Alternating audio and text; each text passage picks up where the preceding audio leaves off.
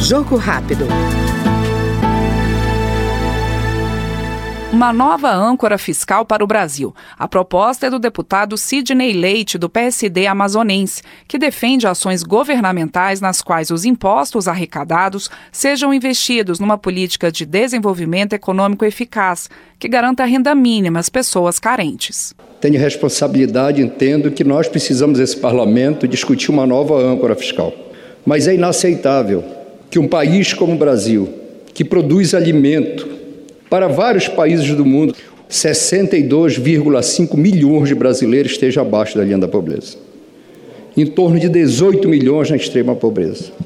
Mas eu venho aqui, senhor presidente, dizer que no meu estado a realidade é mais dura ainda, em que um volume significativo de amazonenses, 58,8% da população, 2,5 milhões de amazonenses estão abaixo da linha da pobreza. São pessoas que acordam e não sabem se vão ter uma única refeição no dia.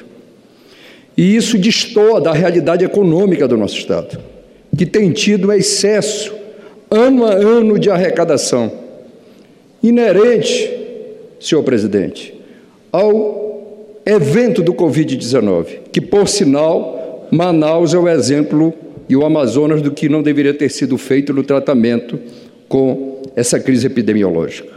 E ao dizer isso, lamento ainda muito mais que entre os nossos jovens de 15 a 29 anos, segundo dados do IBGE, nós tenhamos 312 mil jovens que não estudam e nem trabalham. Esse foi o Jogo Rápido com o deputado Sidney Leite, do PSD do Amazonas. Até mais.